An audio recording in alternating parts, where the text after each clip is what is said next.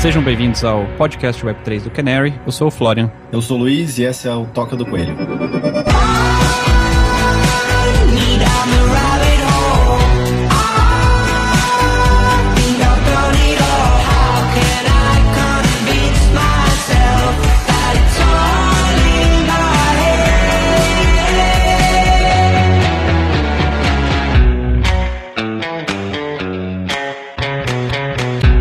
Assunto de hoje que a gente vai falar é um assunto bem amplo, tem várias maneiras da gente abordar esse assunto, mas a gente vai falar sobre venture capital em cripto. É legal a gente trazer esse assunto porque, bom, o Florian já tem aí uma, uma, experiência grande com venture capital, tanto do lado investidor quanto do lado empreendedor. E eu também tive essa experiência dos dois lados, especificamente num projeto de cripto que é a Fingerprint. Então acho que tem muito insight aqui interessante que a gente pode trazer, discutir as diferenças, discutir o que, é igual, o que, que muda do lado do investidor e o que, que muda do lado do empreendedor. Eu acho que até legal, antes da gente falar, Luiz, assim, você acha que, tipo, cripto, quando você pensa de um ponto de vista de VC, de investimento, quase que de classe de ativo, você acha que os VC funds vão incorporar cripto, um pouco como a gente está fazendo no Canary? Tipo, a gente investe mais em Web 2, mobile, SaaS, etc., esse tipo de coisa, e a gente está incorporando cripto, né? Acho que é um pouco da minha tese, que cripto não é uma categoria separada, é um pouco tipo você fazer, sei lá, mobile fund em 2005. Eu acho que uhum. tinha, tinha esses mobile focused funds, mas na verdade, assim, toda a categoria de VC começou a incorporar mobile e começou a fazer isso como daily business, assim. Ou você acha que vai ser um negócio completamente separado, uma categoria separada, fundos especializados separados, que quem é bom de Web 2 não vai ser bom de Web 3? Como é que você. Obviamente eu não acho que você pensa isso, senão você não teria se juntado ao Kenner, né? espero. Mas o é. que, que você pensa disso? Eu acho que tem uma diferença um pouco fundamental aqui de uma outra categoria qualquer. Então, assim, ah, você vai fazer investimento em clean tech ou qualquer outra nova tecnologia, que é a questão de você ter tokens, você ter outros mecanismos aqui além de, do equity tradicional, né? Uhum. Então, eu acho que tem isso. Então, isso exige uma certa um skill set diferente do VC. Eu acho também do lado do LP, ainda o LP prefere, estou investindo em Sim. digamos, um VC um pouco mais tradicional, ou estou investindo em cripto. Muito LP ainda olha isso como um bolso separado, até pela correlação do mercado, né? Se o Bitcoin despenca 50%, é difícil o mercado de VC salvar. E ao mesmo tempo para cima. Né? Então acho que tem essa diferença. Então o que eu vejo é que muitos fundos, então Andreessen Horowitz, por exemplo, resolveu fazer um veículo separado, fazendo veículos separados para cripto. Agora tem outros que estão fazendo junto. Eu não lembro de nenhum fazendo. Bom, acho que USV talvez seja um, um bom exemplo de um, um que está fazendo Sim. meio que junto, assim, né? É, em escala. Mas, assim, sobre o skill set, eu acho que no fim das contas, você tem que aprender as ferramentas novas, entender qual o diferencial no mercado, mas no fim das contas são pessoas construindo projetos com alta taxa de provavelmente dar errado e uma Isso. possibilidade de se der então certo é com upside tão muito diferente, grande. né? É. Fundamentalmente assim é o mesmo business. Eu não vejo uma diferença tão grande. Sim. Acho que tem que algumas que diferenças que são interessantes e desafiadoras. Por exemplo, até de um ponto de vista assim pessoal, uma coisa que eu sempre gostei de VC, pensando aqui quase que como LP mesmo, eu, eu sempre gostei muito do atributo de iliquidez de venture uhum. capital. Por isso também gosto de investir em real estate, porque, sei lá, você descobre alguma coisa, você não consegue vender tão rápido, então você não consegue ir naquela emoção de bad news e você fazer uma decisão ali no curto prazo que no longo prazo se prova a decisão errada. Então eu sempre gostei disso. Crypto, obviamente. Como, como um mecanismo de disciplina meio que pessoal mesmo, né? Que você diz. Disciplina pessoal, é. Distração, Entendi. foco. É interessante. Eu faço pouco publics, mas me afeta emocionalmente muito mais do que eu gostaria, né? Uhum. Eu até adoraria se existisse um, um, smart contract onde, sei lá, eu poderia comprar uma ação que eu tô comprando agora, a ação do Google. Mas caiu, uhum. sei lá, 5, 6% ontem. Acho que Meta caiu 9%.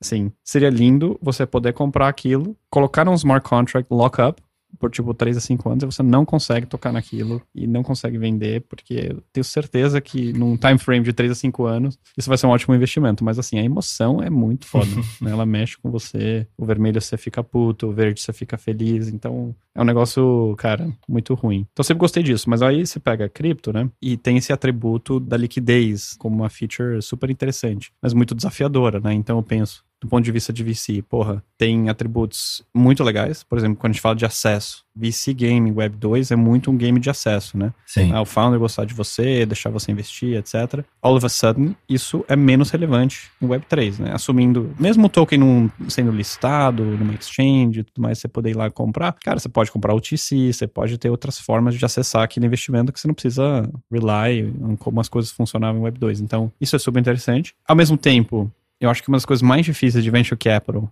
é, falando aqui de uma perspectiva Canary, é quando vender. Né? Uhum. Então, porque quando você vende, você tem oferta para vender, né? A gente ainda não teve nenhum IPO no portfólio, mas tem muita rodada onde tem secundária, né? Então, Uhum. lá, algum investidor quer aumentar a exposição, pergunta se a gente quer diminuir a nossa. E é muito difícil. E o vender ou não vender é como um investimento novo, né? Se você decide não vender, naquele momento você tá falando Isso, assim, eu acho outra melhor decisão. é uma decisão. Então isso é muito difícil. E aí, cara, você pega, sei lá, em cripto, com a liquidez, e teoricamente você pode vender a qualquer momento, é quase que você tendo que fazer o underwriting ali num daily basis, né? Então, Isso. é quase que já um public stock, que, cara, é muito difícil você ser um seed fund como o Canary e fazer, é quase que public markets underwriting, assim, é, é um outro skill, é um outro tipo de análise, é um outro tipo de acompanhamento que é desafiador pra gente. Então, é engraçado, né, porque junta esse atributo do, do seed stage, tipo, projeto early, não tem nada ainda e tal, mas já traz alguns atributos de publics equities, e, e é isso a perspectiva VC, né, mas a perspectiva empreendedor é super desafiador também, né, porque, sei lá, seu É. time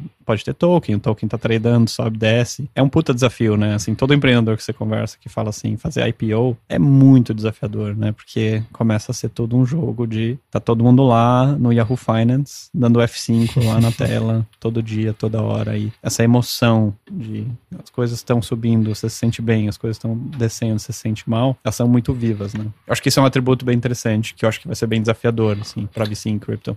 É, porque um ponto do diferencial principal aqui que a gente está falando é que quando você fala de qualquer outra tecnologia, então você está falando, sei lá, biotech, clean tech, prop tech, qualquer coisa dessas, a ação, então o token, entre aspas, né? A ação, ela é só um atributo financeiro ali, né? Que representa um pedaço da, da companhia. Então, assim, independente da tecnologia nova, tudo se encaixa no caminho anterior. Então, você começa com seed stage, faz o Series A, vai subindo, eventualmente você faz um IPO, se tudo der certo, e vira uma empresa pública. Em crypto, muitos desses tokens, eles precisam estar líquidos no primeiro momento. Então, vou botar um caso aqui, o Ethereum, por exemplo, ou o próprio Bitcoin. Vários projetos de DeFi e tal. O token ser líquido e estar sendo tradado precisa acontecer não só por uma questão financeira, mas porque é o produto, né? Então, não dá para você falar assim, ah, não, vou deixar isso aqui líquido por mais tempo, porque aí você tá tirando um feature do produto. Então, é um desafio meio único, assim, da indústria, que aí eu acho que existe um skill set único. Então, tem VCs que eu sei que resolveram fazer basicamente se dividir entre VC, onde ele toca como um VC tradicional, um investimento líquido, acho que Coin Funds faz isso, e depois ele passa para um hedge fund. Acho que a Multicoin faz também. Eu fui no É, evento deles Multi- ontem, eles têm um hedge fund, eles têm o que eles chamam de VC fund, né? Isso, E aí isso. ambos podem ser líquidos, mas um é mais assim, a estratégia mais buy and sell e a outra estratégia mais buy and hold, assim. Exato. E eu acho que não tem muito como ser diferente, assim, at scale. O Andreessen, por exemplo, eu sei que não faz muito essa distinção. É, eu acho que tá todo mundo descobrindo. Tava lendo recentemente um livro que foi indicado lá pelo pessoal do Canary, que é o Power Law, que conta meio que a história da indústria de venture, né? E me lembra um pouco, assim, é, esse momento atual que a gente vive em cripto. Então, no início, os deals eram todos, cada um negociava um deal one-off, não tinha muito esse negócio de estágio, isso foi surgindo depois. Então, essas práticas foram surgindo ao longo de, sei lá, de 40, 50 anos. Aqui a gente tá meio que descobrindo on the fly também. Então, na minha experiência, assim, tendo levantado dinheiro para Fingerprints quatro vezes, né? Primeiro com indivíduos e tal, e duas vezes com VC, era difícil pra gente se encaixar na ideia de estágio. Porque se você fosse ver pelo valuation, a gente já tava bem mais à frente. Então já tava, sei lá, num Series A, dependendo até num Series B. Em estágio, putz, a gente só foi contratar a gente pro projeto agora, assim, na última rodada. Então seria no seed, né? As coisas não se encaixam perfeitamente. Eu acho que vai Sim. demorar um certo E, e tempo tem a, pra... tinha a questão do modelo, né? Que a gente ficou Exato. descobrindo também. Puta, será que é um, um clube? Será que é um- uma coleção? Será que é um museu? Será que é uma empresa? E a gente foi back and forth algumas vezes entre essas coisas, né? E eu acho que até é interessante isso, né? Porque os VCs são bem acostumados a, a investirem até para aprenderem. Né, eu senti que isso. Isso. foi um fator bem relevante no caso dos VCs Uhum. que investiram na Fingerprints, porque eles mesmos estavam aprendendo ali o que, que era esse negócio, como é que aquilo ia funcionar, eles queriam se conectar com a comunidade de alguma forma, então tem esse elemento aí também. Obviamente, o, o cheque acaba sendo uma proporção completamente fator diferente. determinante? É, É, exato.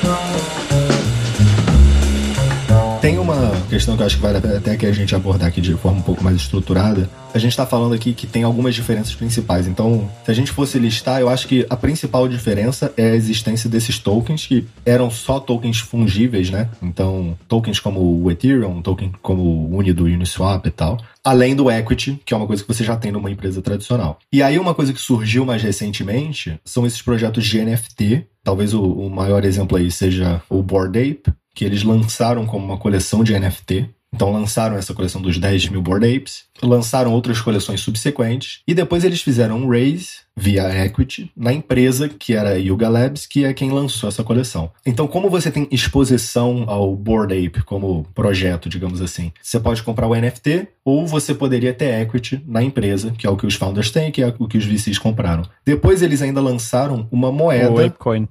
o Apecoin. Uma moeda é. fungible. Não, e tem o derivativo também, né? Tem uns mutants Isso, é, mas esse também... eu ponho na classe dos NFTs. Mas também você tem... Mas é, é um pocket de valor, tem... assim, também, né? Que, tipo, Diferente, né? É. Ele, ele, deve ter uma correlação com o Board Ape, a coleção principal. Eu não sei, eu não tenho nenhum nenhum ape. Tem uma correlação, e aí teve um exemplo mais recente agora também dos Doodles, que fizeram um caminho muito semelhante, e estão falando, e o Moonbirds, Proof Collective, né, do Kevin Rose, também fez um caminho muito semelhante, começou lançando alguns NFTs, foi lançando outras coleções de NFT subsequente, levantou via equity, e estão falando também que vão lançar uma moeda fungible, né. Eu acho que o que está se configurando, ficando um pouco mais claro que o NFT para esse tipo de projeto é um produto da empresa, a moeda Talvez tenha algum aspecto aí de investimento, governança e tal, direitos que estariam mais relacionados ao equity. Só que no fim das contas, todo o lucro que eles estão gerando vendendo esses produtos e com os royalties e tal, vai para o equity. Então, assim, Eu ainda não tem desse, esse. desenho desses projetos que você mencionou. Desses, né? desses. É, a gente está falando assim de coisas que surgiram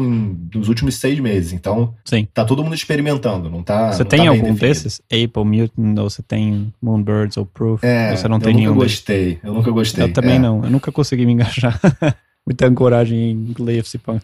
Mas, cara, eu acho fascinante. De um ponto de vista de VC, tem isso que a gente falou, né? O desafio de você entender. Eu acho que tem um skill aí que é quase que mais um skill de investidor em special sit, sabe? Tipo, uhum. de você entender where's the value? Sim. Cadê o valor? Eu até tava te falando antes de gravar o podcast que eu conversei com o VC essa semana sobre esse ponto. E eu falei para ele, ó, como empreendedor, eu acho fascinante você ter, de repente, dois pockets de valor, né? Você pode criar o valor do equity da companhia e você pode criar um outro pocket de valor que são os tokens, né? E você mesmo falou, esses tokens podem ser fungible, que é tipo uma moeda, é, ou sei lá, no caso do Helium, né? O HNT, enfim. Uhum. Ou você pode criar non-fungible tokens, né? Ou você pode até criar os dois. E aí um é meio equity-like, o outro é mais product-like, enfim. Mas eu acho fascinante esse conceito de, de repente, tem mais fontes de valor to play with, porque assim, como empreendedor, né, o equity da companhia é um negócio muito constraining. É muito apertado, né? Fazer tudo Sim. e todos caberem ali é um negócio que, óbvio, sempre tem a questão de vamos crescer a pizza, né, para um pedaço menor Uhum. proporcionalmente ficar maior em termos absolutos, mas assim, é um negócio constraining. Então sempre achei legal esse negócio do token como fonte de valor para brincar. Mas quando você pensa como investidor desses projetos, seja você um VC ou seja você uma pessoa do varejo mesmo, né? Acho que deu drama aí no Crypto Twitter essa semana com os Doodles, porque o cara compra um Doodles, acha que tá no equity do Doodles, e tem toda a questão das licenças, né? Commercial rights, Uhum. o, o CC0, e, e aí ele descobre que alguém investiu no equity do Doodles, que fica com royalty. Eu não sei se foi exatamente esse o caso do Doodles, mas tem um desapontamento O preço, na verdade, quando tiveram esses anúncios, e, de novo, o mercado também não é exatamente brilhante em assign value, né? Vai um pouco mais no hype. Mas o movimento foi até subir o preço dos NFTs quando teve esse anúncio. Porque as pessoas, acho que a imaginação foi o seguinte: com esse dinheiro que a empresa tem no equity, Sim. eles conseguem entregar mais valor para os NFT holders. Sim. Isso não está totalmente errado, não. Sim. Mas eu acho que muita gente ainda está olhando o NFT como proxy para o investimento no equity. Quer ver um, um caso talvez até mais emblemático, que eu acho que esse é mais clean, assim. Tem a Uniswap. Uniswap Então, eu, ia- eu ia mencionar a Uniswap, É, que é bem é, interessante. É, mas conta Esse aí. talvez seja mais fácil da gente discutir porque são dois só, né? Não tem três, só- não tem NFT. Então o Uniswap tem o Uniswap Por enquanto, Labs. né? que- é, É, em algum momento eles vão inventar de, de É. lançar.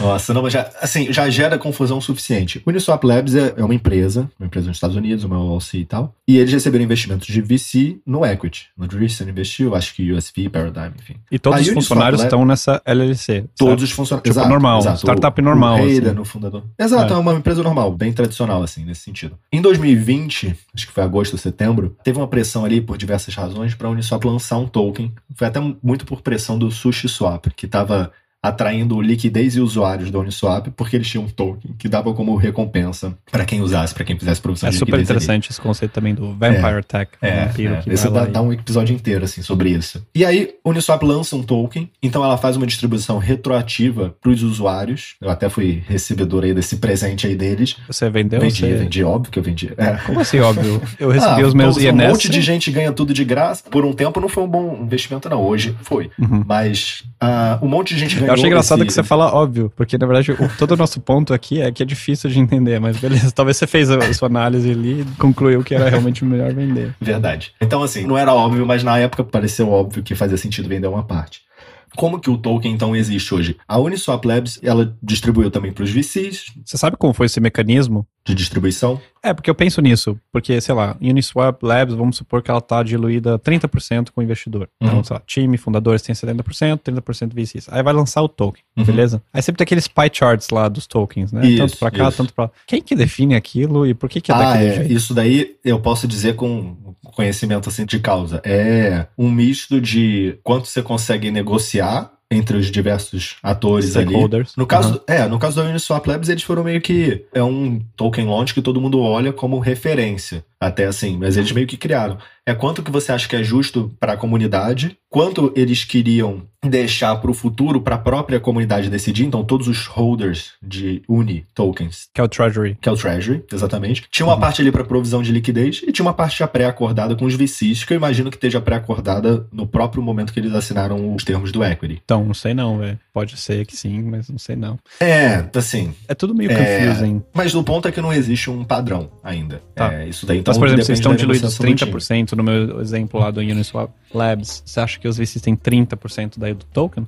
Não, Não, não, não. Isso não precisa refletir dessa maneira. Tá. Tanto que eu acho que a alocação dos VCs foi parecida com a do time, se eu não me engano. Então você poderia, sei lá, renegociar pra menos pra eles. Teoricamente, sim. Esse é o ponto, ainda não existe muito um padrão. É. E aí, o que eu acho interessante é o seguinte: de lá pra cá aconteceu muita coisa, né? Ainda não existe mecanismo de captura de valor do token. Então, todo esse volume que a gente vê acontecendo na Uniswap, a Uniswap Labs, a empresa, ela captura um pouco. Porque todo trade que é feito através da interface deles, quando você vai lá em uniswap.org, se eu não me engano, Não podemos mandar as pega pessoas um, pro link tem errado. fee pra né? eles. É. Agora, se o trade é feito diretamente com smart contracts, não tem fee nenhum, porque os uniholders precisam ligar esse fee ainda no futuro. Por que que é assim? Por que que eles, a Uniswap Labs só pega um teco do trading fee que passa pelo site deles, Porque eles são donos do site, donos mesmo, né? Então eles são donos daquele front-end. certo? O smart contract foi deployed e vive no Ethereum, independente deles, e não tem fee. Para ligar o fee, tem um mecanismo no próprio smart contract que você precisa que os token holders votem para ligar esse fee. E você acha que isso foi feito por causa de Securities Law Foi, Regulation? foi, com certeza foi.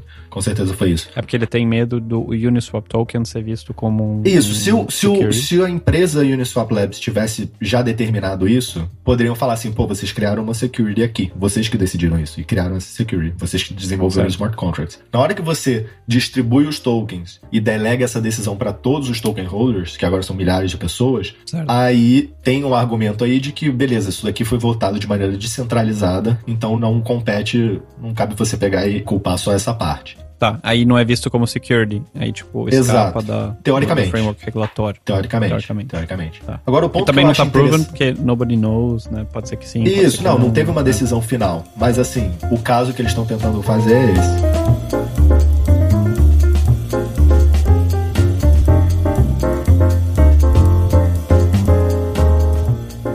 Agora, a Uniswap Labs, eles fizeram então recentemente uma aquisição de uma plataforma de um marketplace de NFT, por exemplo. E eu lembro que algumas pessoas, e eu vi isso bastante gente no Twitter e tal, falando assim: ah, Uniswap vai entrar em, em NFT, uhum. isso é bullish, não sei o que, vou comprar a Uni. E assim. Vai bombar o token, com... é. é. quem comprou foi a empresa. Tem nada a ver com. Assim, tem um pouco a ver com token, mas assim, a empresa é um investidor, digamos assim, no token, entendeu? Tem um pouco de ligação, mas, mas essa empresa que eles compraram o goal da empresa é gerar receita para o Uniswap Labs, não para o token. Então, Sim. e muita gente que eu conheço que investe no token e tal, nem sabe dessa ligação. Assim, é, é, que é tipo, sei lá, public market investing, que você tem que ler lá o 10K para entender de fato como as coisas funcionam. E pouca gente mas faz, né? Só Exato. que é mais regulado, é mais standard, já Então, mas esse é o ponto. Também não existe esse... Não tem o 10K, né? É. Então... É, tem que caçar. Quanto que é ligado à empresa com o token? Isso não está bem definido. Então, assim, um pouco do mercado que é pouco sofisticado mesmo.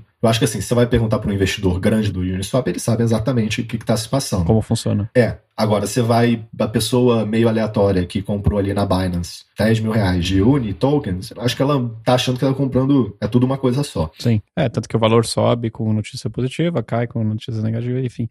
E uma pergunta: eles não ligaram ainda essa chavinha, certo?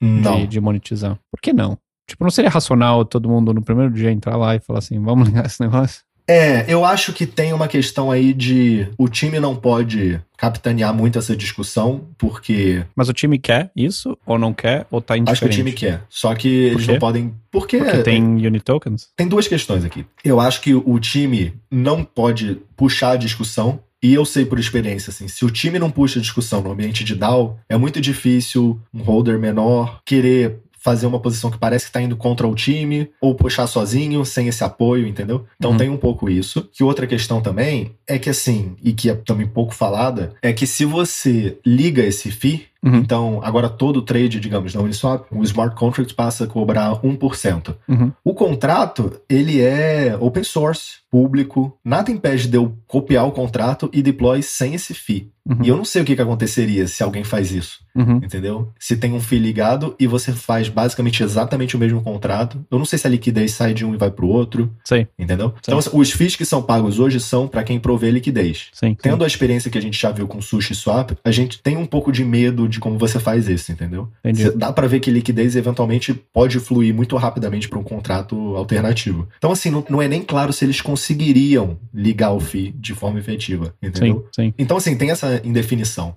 E, cara, não é de se subestimar a complexidade de entender essas relações. Assim, não é fácil. E aí, pensando do ponto de vista de investidor, seja você um VC ou de varejo, é muito complicado. Não ter o tem que você tem que caçar informação, você tem que formar view. Você pode até comprar um Uni apostando que vão ligar a chavinha em algum momento, né? E isso até Exato. pode ser provar uma ótima decisão de investimento. Mas a gente sabe que muita gente não está indo atrás dessa informação e aí acaba muita gente ficando prejudicada no caminho, né? Por isso que eles falam sempre, not financial advice, do your own research. É verdade. Né? Você tem que Exato. entender o que, que você está comprando, você tem que tratar aquilo como se fosse o equity de uma companhia, entender se realmente tem essa característica ou não, tentar entender o que, que você está comprando ali, né? Seja um fungible ou non-fungible token. A falta de padronização, o fato de que tudo é muito novo, e aí isso vale tanto para Uni quanto para Ipcoin, para o que mais for lançado, faz com que você meio que tenha que olhar cada caso como um caso e, no fim das contas, saber que tem um monte de risco envolvido, entendeu? E isso pode ser bom ou ser ruim para o seu investimento. Mas eu acho que isso que cria a dificuldade. Sim. Do ponto de vista dos VCs, a minha impressão é que os VCs eles tentam entrar num ponto onde esse tipo de decisão não está sendo discutido. Então, assim, quando os VCs entraram em Uniswap, eles entraram lá no início onde só existia o equity. E a ideia é, qualquer coisa que for criada daqui para frente, eu vou ter exposição. Eu acho que quando os VCs também entram no Board Ape, etc., eles também entraram no que seria no linguajar ali de Special Seats e tal, seria meio que no, no mais senior possível, né? Sim, então, assim, mais o equity, perto do valor. É. Exato. O equity é. é o mais senior possível nessa história toda. Eu escutei duas coisas legais sobre sobre isso, que eu acho que você curtiria ouvir. É, um investidor me falou uma vez que falando do Helium, né? Que é um projeto que eu uhum. gosto de acompanhar, assim, acho fascinante. Inclusive, eles já estão no segundo token. Interação do token, né? né? Tem o AT&T token, que é para uma das redes que eles criaram, que é o LoRaWAN Network, que eles foram muito bem sucedidos em criar essa rede, e agora tem o, o Mobile token, que é para um outro network, que é um 5G network. É, então, uhum. bem fascinante também, do tipo, cara, será que, sei lá, vai ter companhias que vão ter 10 tokens, sabe? Tipo, Sim. networks diferentes, de coisas diferentes, e óbvio vai ter uma correlação entre eles, bem, bem fascinante também. essa discussão, mas interessante que ele falou assim, cara, você hoje investir na Helium, eu sou um pequeno LP da Andreessen, então eu vejo os relatórios, né, do que, que a Andreessen tá comprando. E a Andreessen é investidora da Helium, e tem uhum. equity uhum. e tem HNT tokens, tem Sim. os dois. E esse investidor me falou assim, não, você investir na Helium no equity, é basicamente você ter uma exposição em HNT. Então parece que rolou um negócio de o equity da Helium meio que reflete AT&T, assim. E aí eu fiquei com a sensação de que foi mais feito assim para quem não tá acostumado a comprar token ainda. Então, isso acontece bastante. Eu acho que nesse caso, uma coisa que eu vejo direto e já aconteceu até com alguns deals aqui que a gente investiu uh, via Canary também, alguns deals que eu fiz na física. As decisões de tokenomics são muito complicadas e é muito difícil você já de cara saber exatamente como vai ser o tokenomics, como que é a melhor estratégia para lançar o token, etc. Então, muito Sim. empreendedor eles falam assim, bom, minha ideia é essa aqui, eu vou lançar um token, mas agora é uma companhia com equity e vai ter um token generation event, alguma coisa do tipo. O equity ele é só um estágio intermediário antes de você lançar o token. Acho que nesses casos até é menos complicado, porque a ideia é que todo o valor vai estar no token mesmo e que o equity ali é só um pass-through, assim, entendeu? Uma maneira de você. Sim. Isso, tem investidor que é muito fácil o cara comprar equity, mas é complicado para ele segurar token naquele momento e tal. Então acho que tem muito caso assim. Sim, eu acho que isso é bem fascinante. E outra frase que eu escutei que achei boa, também conversando com o investidor, cara, entre o token e o equity, como é que você escolhe, tá? Como é que você escolhe onde investir, né? E ele falou assim: Cara, eu compro o que o time tem. É uma outra forma muito smart de você pensar, né? Tipo, entender o que, que o time tem. O time tem mais equity, o time tem mais token, onde que tá a Exato. tensão do time, né? Para você se alinhar no incentivo do time. Porque essa é a teoria também do equity, né? Do VC investir no equity de uma companhia junto com os fundadores, é você tá alinhado ali no sucesso financeiro do negócio. Então, achei bem smart isso também. Então, entender sempre se já tem um token e tem um equity, como é que isso está dividido. E o legal do token é que isso é transparente, né? O difícil do equity é que você não faz a mínima ideia. A minha impressão é que seria bom, mas acho que é o tipo de coisa que só vem com o tempo mesmo. O que seria bom para os empreendedores é ter um pouco mais de clareza e não ter que decidir. Assim, quando você faz uma empresa mais tradicional, algumas dessas decisões, então, de quanto que eu vou raise, qual vai ser a estrutura, isso já meio que foi tomado para você. Então, assim, ninguém tenta inovar nessa parte. Quando chega uma empresa que vai fazer, putz, não sei, qualquer coisa, qualquer app Web 2, ela não está tentando inovar em estrutura de equity, onde vai ser a empresa, qual vai Só ser a entidade. é, tipo, assim, mas não tem. Funny side story sobre isso, eu acho muito engraçado. Você sabe que a estrutura de investimento em VC em Latam, ela é toda assim, Cayman, daí isso, lá fora. Delaware e aí a empresa local. Que é tudo feito para meio que blindar, né? O investidor estrangeiro dos grandes riscos locais, assim. O que eu acho muito engraçado é que essa é a mesma estrutura que se usa para crypto investing. Uhum. Eu tava até conversando com um cara de um fornecedor de conta bancária, que o cara, ah, a gente não faz Latam e tal. Ah, você faz cripto? Faço. Qual é a estrutura? Ah, é Cayman, Topco, ou BVI. Porra, essa é a estrutura para Latam, cara. Então você pode pegar mercado aí no Latam, você vai nadar de braçada. É Crypto Emerging Markets também. É Crypto é. Emerging Markets, mesmo risco. é muito engraçado isso.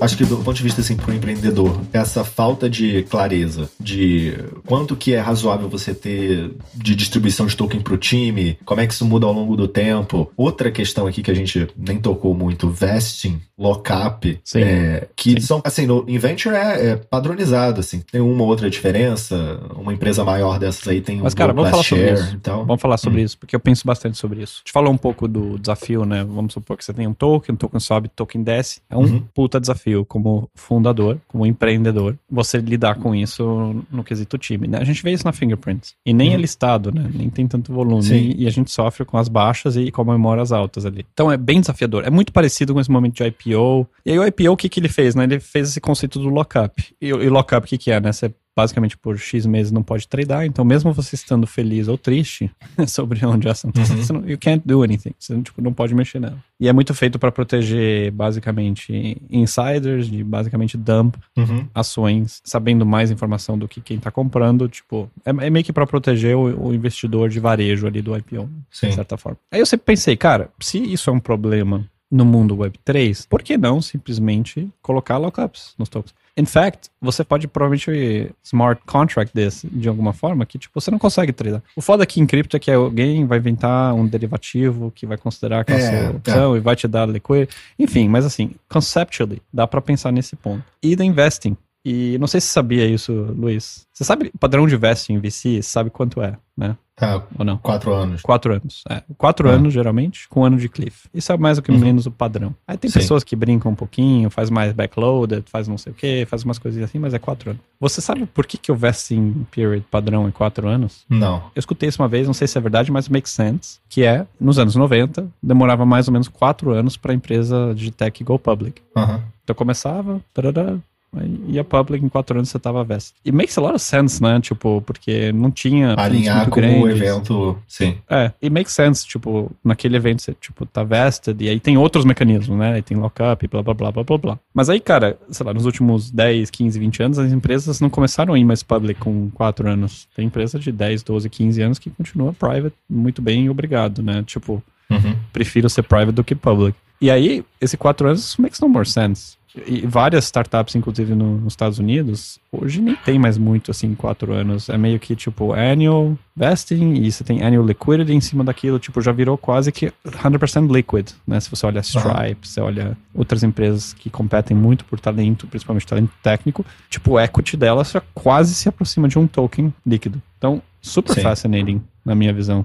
Do tipo, talvez até já tá mais convergido do que a gente pensa. É só no seed stage mesmo que eu acho que, que tem hoje, às vezes não faz sentido, é, sabe, o token ser muito, muito líquido, com pouco valor ainda criado né, no business. Eu acho que, de novo, na, na questão do token, para muitos casos, o token ele precisa existir também como produto. Então, a gente querer fazer esse um para um com equity acaba sendo bastante challenging, assim, né? Eu acho que para muito projeto serve, mas para outros projetos não, não faz muito sentido. Voltando aqui um pouco ao, ao ponto central aí que a gente queria fazer da conversa, é o que, que você acha do ponto de vista de um VC mais tradicional? O que, que você acha que é a melhor estratégia para navegar, então, essa complexidade nova? É branch out, fazer alguma coisa separada só em crypto? Meio que internalizar isso daí e, putz, beleza, isso aqui é só um, um instrumento a mais novo e tal. Como é que você acha que é a maneira ideal de lidar com isso? É uma ótima pergunta e eu já pensei bastante nisso e também já flip-flop entre as várias alternativas, então não sei, assim, como eu vou pensar nisso daqui a um ano, mas como eu penso atualmente sobre isso. Acho que de um ponto de vista, assim, mais prático, pragmático, tem essa questão dos tokens e esse instrumento novo. Tá? E aí a minha visão é que como fundo, com Canary, por exemplo, você tem que estar pronto para poder comprar equity, ou você tem que estar pronto para comprar tokens. Tipo, você tem que ter essa infra montada. Toda uma discussão interessante também, Luiz. O perrengue que é comprar esses tokens de uma Ah, forma é. que seja eficiente e, tipo, cara, é bem, bem foda. Muita oportunidade, na verdade, no final das contas, para construir businesses. Mas eu acho que, do ponto de vista de instrumento, acho que como fundo você tem que estar meio que pronto para conseguir fazer os dois. Só que para além do instrumento, a maneira como eu penso o Web3, eu sei que tem diferentes visões. Assim, tem gente que acha que. Eu, eu sigo todos os crypto skeptics, né? O Zach Weinberg, o, o Lion Shapira, tipo, esses caras que ficam metendo pau no, no Mark É, esse é o brand deles, né? é, exato. E, cara, eu tento realmente entender, assim, essa outra perspectiva pra ver se I'm missing something. Mas pra mim, Web3, eu acredito muito naquele negócio que o Chris Dixon fala, que Web 1 era read, Web 2 é read-write, Web 3 é read-write-own. Makes a lot of sense. Eu me sinto muito catapultado de volta quando eu era um adolescente, a gente falou um pouco sobre isso. Mas eu acho que Web3, mais do que uma specific technology ou um specific instrument, é uma nova plataforma mesmo. Muito parecido com o mobile nesse sentido. Tipo, Web 1 era mais desktop, Web 2 é mais mobile. Funny thing é que Web 3 é de novo mais desktop, né? É meio weird até. Tipo, meu MetaMask no celular é uma porcaria. Quase nunca uso, né? Eu uso o browser extension. É até uma regressão, de certa forma, porque it doesn't make that much sense. Mas é um platform, é um platform, é um set of technologies and tools, um platform, on top of which coisas novas vão ser construídas, coisas muito legais que vão ser construídas. Então, muito parecido com o mobile nesse sentido, né? Com o advento do celular, a gente conseguiu começar a criar novos negócios, novas aplicações que antes não eram possíveis na época do desktop. Então, como eu penso sobre isso atualmente, é que é uma evolução natural de technology, de venture investing, de internet investing, né? Quando as pessoas falam, ah, invest in internet and blockchain, tipo, it's very weird to me, eh, porque Uhum. it's kind of the same thing. É uma evolução, né? O blockchain technologies, o cryptos platforms são uma evolução da internet, na minha visão. E É. acho que hoje a gente faz muita coisa que a gente adoraria ter feito nos anos 90. Só que, cara, a gente não tinha technology para make it happen, Uhum. sabe? De tipo monetização, autenticação, tipo a bunch of stuff. É, e agora começa a ser possível. Então, quando eu penso de uma, uma perspectiva Canary, eu acho que nós, como Canary, a gente tem que entender crypto, ficar bom de crypto, investir em crypto companies, porque muito possivelmente parecido com o que foi no Web 2 mobile. Cara, se em 2010, 12, você não entendia de mobile, as a venture investor, you're out of the game. Aham. Ponto. Você fala, ah, não, I, I like desktop applications. Não, legal. Mas, cara, você lose out no- nos maiores value generators que existiram, né, nos últimos 10 anos. Então, eu acho que é muito parecido com o Web3. Eu- I, I think I could be wrong, obviamente, mas acho que tem uma boa chance disso acontecer. Isso vai de encontro, assim, a falar que você tem que estar envolvido, tem que saber o que está acontecendo, tem que estar on top, começar a investir. Acho que a única maneira de, de efetivamente aprender é assim. Sim. É assim, e no fim das contas você tá jogando um pouco o problema pra frente, né? Porque eu acho que na medida que. Agora, se, se você já é um fundo grande que investe primordialmente nisso ou, ou muito nisso, aí você começa a ter que lidar com todas essas questões de putz, eu administro isso aqui como um hedge funds, como é que eu lido com liquidez, etc. Eu acho que talvez um ponto. E por que, que isso traz sempre à tona? É porque Crypto, no fim das contas, é essa tecnologia, é quase que o meta aqui, né? Então, é essa tecnologia, como é uma tecnologia financeira, primordialmente, Sim. você está sempre lidando com essas questões de valor e onde está o valor, quão líquido é isso, etc. Eu acho que vão ter um pouco de best practices e vai ter uma influência grande dos VCs nisso, porque, no fim das contas, eu acho que a inovação ou essas decisões de como que você lança, você vai lançar token, equity, não sei o que. Isso daí, os founders não querem. Não conheci nenhum founder até hoje que queria falar assim: não, eu quero fazer uma coisa completamente diferente. Eles estão fazendo o que virou o standard. Então, se é para fazer um SAFT, né, que é um seus Agreements for Future Tokens, como muita gente estava fazendo, se é para fazer equity depois ter evento de geração de token, como lidar com esses NFTs agora, isso daí vai se criando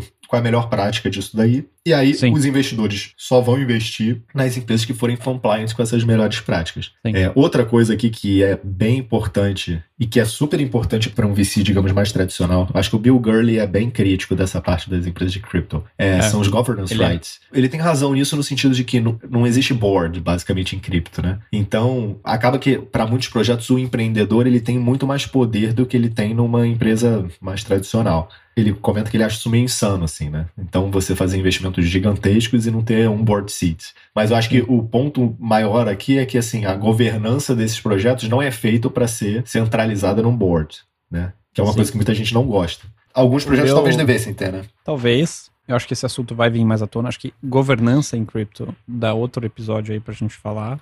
Com Os certeza. benefícios de centralização versus descentralização. Até talvez eu deveria colocar na lista aí de assuntos. Mas nesse Uhum. ponto aí do Bill, o que eu acho que é interessante é, se você olhar VC nos últimos 5 a 10 anos, também se aproximou mais desses crypto investing. Dando mais poder pro founder. Muito poder pro founder. É. Tipo, a grande diferenciação, por exemplo, da Tiger nos últimos dois, três anos. Obviamente agora eu não sei o que vai acontecer, né? Porque tá nessa, É. então veremos. Mas, cara, o cara que toca a Private Investing lá, eu trabalhei com ele no Silver Lake, o John. O approach dele era assim, cara, I'll do your round. Eu não quero board seat, eu não acredito nisso. Se você precisar de mim, você me liga. A gente não precisa sentar uma vez por trimestre, tipo, pra fazer isso. É uma escola, entendeu? Uma escola um pouco Sim. diferente do, É, do, quando, do quando dá Burr. certo, funciona bem.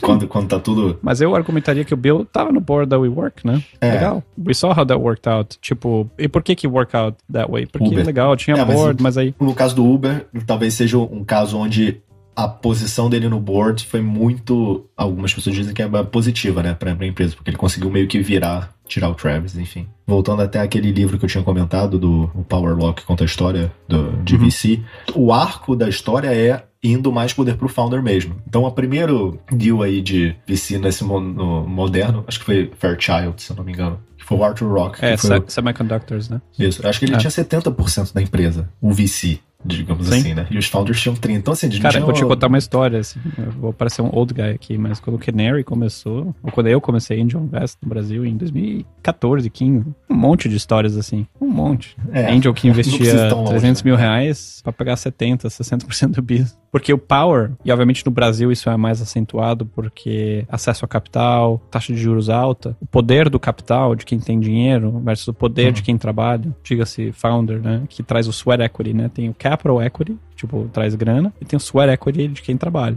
O capital valia muito mais do que o sweat. Em 2014. Sim. E, inclusive, a gente começou o Kenner para mudar isso um pouquinho, para trazer isso mais para a realidade do que é hoje a realidade americana, e acho que o resultado tá aí, né? Então, se você olha hoje para o mercado brasileiro, ele é muito parecido ao mercado americano do ponto de vista de distribuição, não necessariamente poder, mas pelo menos o economics, sabe? E aí acho que o governance e o poder é uma outra dimensão. Essa convergência parece mundial, o mercado também foi ficando mais globalizado, né? Os fundos de fora investem aqui e tal. Eu acho que em cripto isso vai acontecer mais rápido ainda, porque o mercado global from day one, né? Então não dá para você criar um projeto cripto brasileiro, digamos assim, efetivamente global, ter uma, uma estrutura diferente. Mas são é, early isso days, é uma outra, assim. é uma outra discussão super interessante que já teve várias vezes, né? Tipo, cara, você vai começar um crypto company, você compete globalmente, ou o Canary tá investindo em cripto, a nossa concorrência é, é global, já que todo mundo tem acesso, todo mundo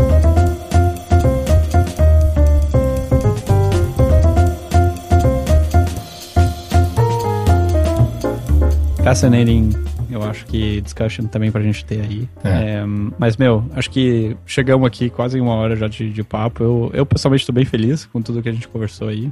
Não sei, acho que a gente uhum. pode encerrar aqui. O que, que você acha? Não, acho que tá ótimo. Tem muita coisa aí pra gente discutir nos próximos episódios. E também acho que fazer um próximo episódio aí, a gente pode fazer até de algum assunto que esteja mais quente na semana. É, eu acho que pode ser interessante também. É, a gente tá recording esse episódio aqui um dia antes do merge, né? Talvez é. seja hoje, talvez seja amanhã. Então, happy merge day aí. É, evento, puta, super importante pra comunidade cripto. Tô, tô bem animado aí pra ver o que, que vai acontecer. Não, não, não só, tipo, hoje amanhã, mas nos próximos 3, 6, 12 meses. Mas muita coisa pra gente conversar. Acho que é legal ficar com esse saborzinho de vamos conversar mais vezes aí, Luiz, né? Porque essa é a intenção. Então, Exato. gente, acho que esse foi o Toca do Coelho número 2, né? A gente espera que vocês tenham curtido esse tempinho com a gente. Continuem acompanhando aí a gente nessa jornada pelo universo Web3 e cripto.